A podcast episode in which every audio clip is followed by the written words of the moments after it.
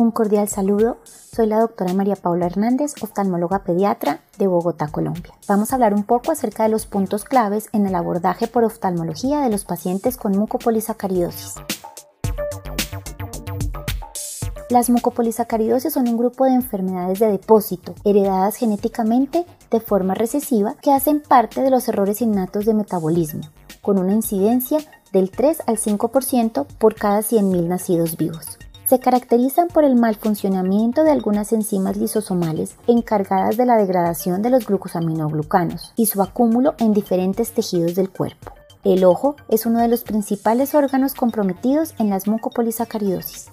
Recordemos que estos depósitos alteran la forma celular y la ultraestructura tisular en casi todos los tejidos oculares, dando como resultado alteraciones fisiológicas progresivas que se manifiestan clínicamente desde edades muy tempranas y pueden progresar hasta comprometer de forma importante la visión de estos pacientes. Vale la pena recalcar que el diagnóstico temprano es de suma importancia y estos pacientes requieren de un manejo y seguimiento multidisciplinario. Ante la sospecha de un paciente con mucopolisacaridosis, la valoración oftalmológica será de gran valor y debe realizarse de la mejor manera posible que las condiciones sistémicas de los pacientes lo permitan. Por ejemplo, habrá pacientes con mucopolisacaridosis con un mínimo compromiso cognitivo que colaboren adecuadamente con la toma de visión, pero puede que la valoración en la lámpara de hendidura sea muy difícil por su compromiso musculoesquelético. En algunas formas de progresión lenta, en donde el inicio de los síntomas aparece hacia los 5 años de edad, puede ser el oftalmólogo el que diagnostique la mucopolisacaridosis.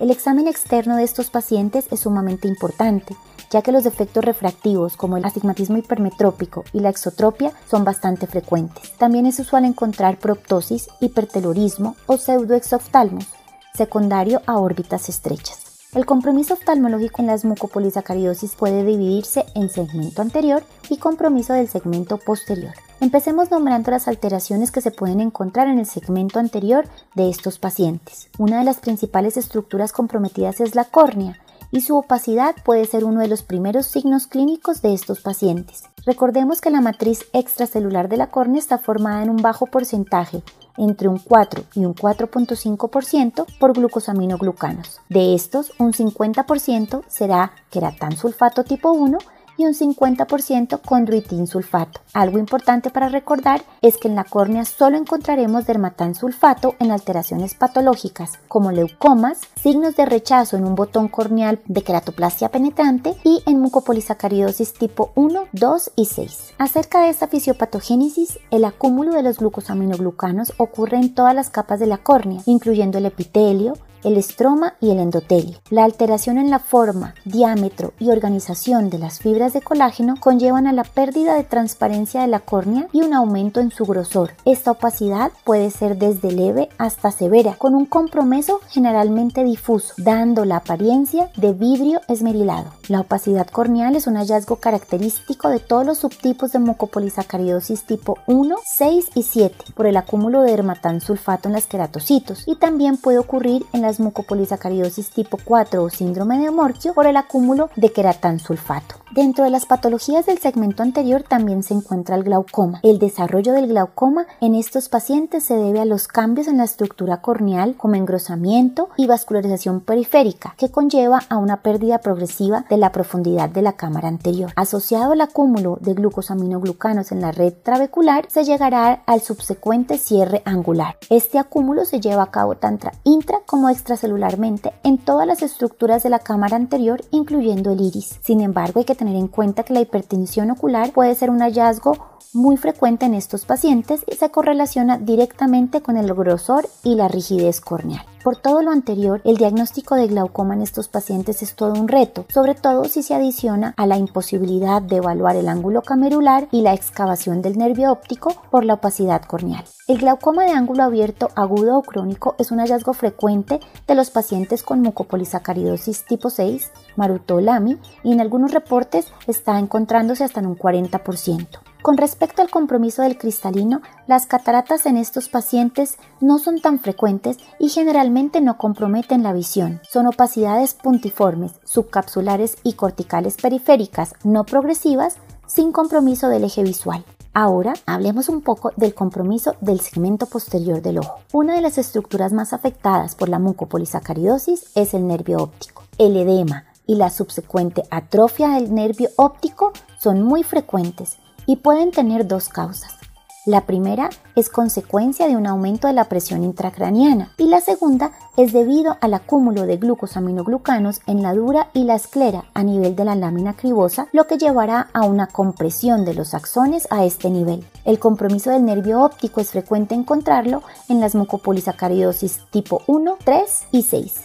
Por último, hablaremos acerca del compromiso de la retina. Los cambios característicos de alteraciones retinianas puede tener un inicio insidioso y no son tan sencillos de detectar por la presencia de opacidad corneal y la dificultad en algunas ocasiones de realizar un buen fondo de ojo. Sin embargo, estos pacientes pueden quejarse de dificultad de visión nocturna o nictalopia o la pérdida de visión periférica, lo cual nos puede hacer sospechar un compromiso del polo posterior. Los signos clínicos incluyen el adelgazamiento arteriolar, la pérdida del reflejo foviolar con cambios pigmentarios, atrofia del epitelio pigmentario de la retina en periferia, aparición de espículas de hueso y la palidez del nervio óptico. La retinopatía es un hallazgo frecuente de las mucopolisacaridosis tipo 1, 2 y 4 y puede asociarse a cambios en el electroretinograma. Un aspecto sumamente importante es el diagnóstico y seguimiento de los pacientes con mucopolisacaridosis, en donde un equipo multidisciplinario trabajarán de la mano de manera asertiva. Un diagnóstico temprano permitirá el inicio de un tratamiento oportuno y evitará secuelas a largo plazo en estos pacientes.